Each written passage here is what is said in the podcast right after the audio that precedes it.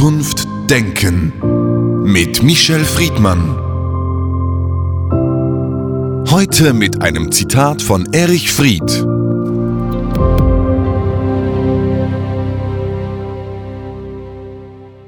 Zweifle nicht an dem, der dir sagt, er hat Angst, aber hab Angst vor dem, der dir sagt, er kenne keinen Zweifel. Michel Friedmann, in den letzten Jahren ist die Gesellschaft und jeder einzelne von uns neuen Herausforderungen ausgesetzt. Wie geht es Ihnen mit der Angst? Hat Ihre Angst persönlich zugenommen? Ich bin Angst. Und Sartre schrieb mal, der Mensch ist Angst. Das ist ein Grundgefühl, ein Überlebensgefühl. Eigentlich zwei Gefühle oder zwei Bedürfnisse leiten den Menschen in seiner Natur, in seiner Evolution. Das ist die Angst und die Sexualität. Das eine gilt für das Überleben und das andere gilt für die Fortpflanzung. Das ist die Natur. Und ähm, dieses Grundgefühl der Angst ist etwas, was mein ganzes Leben begleitet. Und ich glaube, der Mensch an sich ist Angst. Der Mensch, der keine Angst hat, stirbt. Sie beschreiben das existenzielle Moment der Angst. Was ist denn gesunde, was ist ungesunde Angst? Beide Begriffe würde ich nicht verwenden und werden weder in der Neurobiologie noch in der Psychiatrie verwendet, weil sie ja moralische Kategorien sind. Gut und nicht gut sind wertende. Angst ist ein Grundgefühl, ein abstraktes Gefühl, ist ein Grundsatzgefühl der Mensch, der in diese Welt geworfen ist und der bedroht ist. Wir sind in der Natur bedroht. Wir sind übrigens bedroht immer, sobald wir leben, durch den Tod, durch Gefahr, durch Gewalt.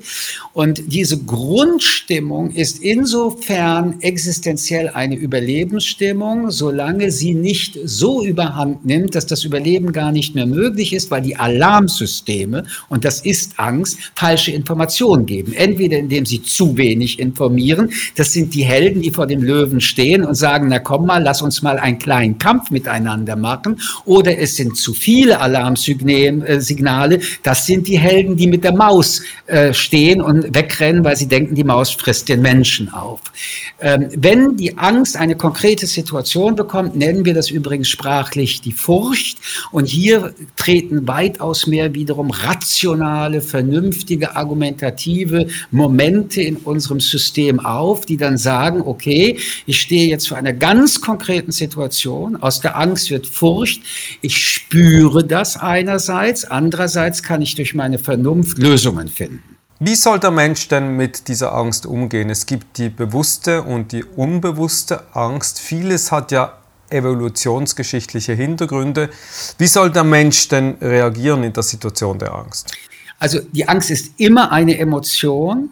Sie ist immer auch unbewusst. Wenn sie uns bewusst wird, dann entstehen äh, außerordentliche Körperreaktionen, die in der Regel dazu führen, dass unser Denken ausgeschaltet wird. Das heißt, der gesamte Körper ist so unter Alarm, dass die Vernunft wegkommt. Das hat ebenfalls einen evolutionären Grund und einen Überlebensgrund.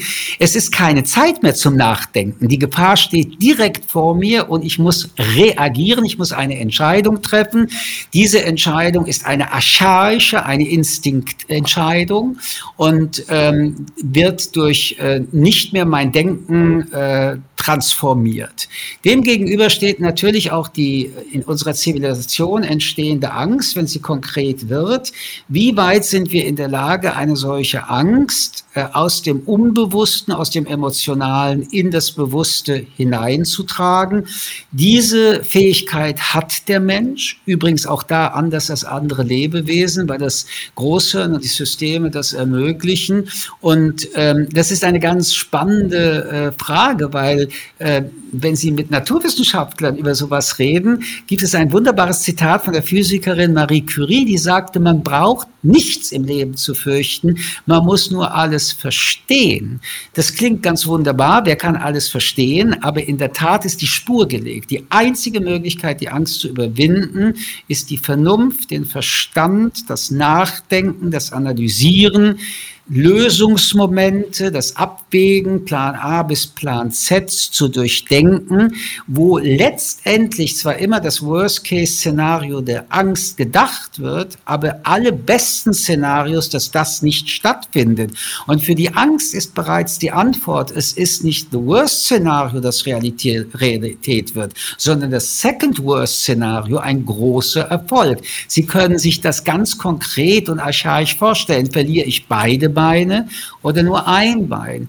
Und ein Bein ist im Zustand, wenn Sie zwei hatten, zwar eine Katastrophe, aber im Vergleich von beiden verlieren wiederum unter Umständen das Überlebensmodul. Und so äh, funktionieren die Erfolgsschritte, wenn Angst transformiert wird in Denken.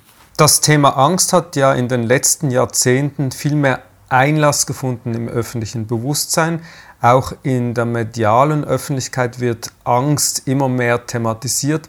Gibt es denn einen Unterschied, beziehungsweise was ist der Unterschied zwischen der individuellen und der Angst einer Gemeinschaft? Lassen Sie mich erstmal mit Erich Kästner antworten, weil ich finde, er bringt uns auf eine neue Spur der Angst. Wer keine Angst hat, hat auch keine Fantasie, sagt er. Was will er uns damit sagen? Angst sind ja Szenarien, die unser Gehirn durchspielt, die letztendlich im Bereich, wie er sagt, des äh, Fantasievollen äh, sich darstellt. Es muss mit der Realität alles überhaupt nichts zu tun hat, haben. Und ich kann übrigens nur raten, und das würde auch heute die Angstforschung uns immer raten, wenn jemand Angst hat, nimm es ernst, weil seine Fantasie oder ihre Fantasie ist ihre Realität im Gehirn. Und äh, zu sagen, du spinnst oder was man sonst so immer antwortet, ist völlig destruktiv und kontraproduktiv und nimmt die Angst nicht ernst. Wenn in ihrer Vorstellung, in ihrer Fantasie etwas mit Angst besetzt ist und Szenarien entwickelt werden, dann ist das für sie ihre Form von Realität. Das ist das eine. Und das andere, was äh, mindestens genauso wichtig ist, ist die Frage, wenn wir jetzt in diesen Angstzuständen sind, wie sind wir in der Lage, diese Angstzustände in Handlungen zu übersetzen? Und diese Frage ist jetzt aktualisiert, ob das die Frage der Seuche ist, ob das die Frage des Krieges ist. In unserer Fantasie, sehr diffus übrigens, ähm, werden Erinnerungsteile aktiviert. Also wir denken plötzlich an die Pest, während wir in der Corona-Zeit sind. Der Unterschied ist aber, dass wir in einer ganz anderen medizinhygienischen Zeit leben, in einer ganz anderen medizinischen Versorgungszeit leben, in einer ganz anderen Zeit mit Medikamenten oder Impfstoffe. Und selbst wenn wir jetzt schon nach zwei Jahren diesen Impfstoff äh, von BioNTech und anderen haben, wird aber unsere Angst immer noch getriggert. Ja, aber was ist, wenn das nicht ausreicht? Und dann sehen wir die Pest. Dasselbe ist mit Krieg. Wenn wir jetzt Bilder sehen und diese Bilder sind, was ihre Bildhaftigkeit angeht, sehr vergleichbar mit den Zerstörungsbildern des Zweiten Weltkrieges in Europa, sehen wir ähm, äh, Kiew oder wir sehen andere Städte in der Ukraine, aber unsere Angst triggert sich aus der Erinnerung, dass das auch in äh, Städten Europas so war. Die Zerstörungswut des, der Nationalsozialisten und äh, dadurch entsteht aus der Angst konkreten Situation heute, Stichwort Krieg, eine Angstassoziation, die bei uns hinterlegt ist. Alles, was mit Gewalt zu tun hat, ruft die konkrete Situation, die Grundsatzangst von Gewalt aus und Gewalt ist für uns Menschen die größte Lebensbedrohung. Auf die antworten wir mit der größten Alarmbereitschaft. Und da die Ukraine so nahe ist, das darf man nicht unterschätzen, kommt uns die Angst auch durch diese Nähe in unsere Nähe. Angst entsteht durch Nähe, Sie haben es soeben beschrieben. Ich möchte nochmals zurückkommen auf die kollektive Angst. Viele Menschen haben in ihrem Alltag, wenn es um internationale oder Probleme wie jetzt jene des Krieges geht, vielleicht gar keine individuelle Angst, aber durch die kollektive Angst, durch die Angstdebatte bekommen sie Angst. Wie stehen die individuelle Angst und die kollektive im Verhältnis? Wichtig ist dabei jetzt nochmal zu betonen, dass Angst ein Instrument der politischen Manipulation ist. Und wenn man Menschen Angst macht oder ihnen Lösungen anbietet, ist man sehr schnell bei den Populisten. Bei denen, die die Menschen fangen wollen, indem sie ihre Emotionen, statt zu beruhigen und rational zu verarbeiten, deutlich stärker weiter emotionalisieren. Das ist das Rezept von Populismus, egal von welcher Seite. Du verstärkst Grundgefühle wie Angst, du benennst die Sündenbocke und du schaffst Scheinlösungen. Das muss man gerade in solchen Zeiten noch mal sehr betonen, weil Angst ist etwas, was nach Trost sucht, nach Sicherheit sucht, nach Hoffnung sucht, nach äh, Auflösung dieser Angst sucht. Angst ist der größte Stressfaktor des Gehirns, kostet unendlich viel Energie und das Gehirn will die Angst loswerden und deswegen greift es nach vielen Strohhalmen, die es ohne Angst deutlich abgelehnt hätte. Das zweite ist, wir kriegen dadurch sehr schnell kollektive Zusammenhänge, weil die Basis, die Mindestbasis der Begegnung vieler Menschen in den Gesellschaften bei Krieg ist, dass man sich gegenseitig versichert, ich habe Angst vor Krieg. Das schafft eine scheinbare Nähe, das schafft eine scheinbare Gruppenbildung.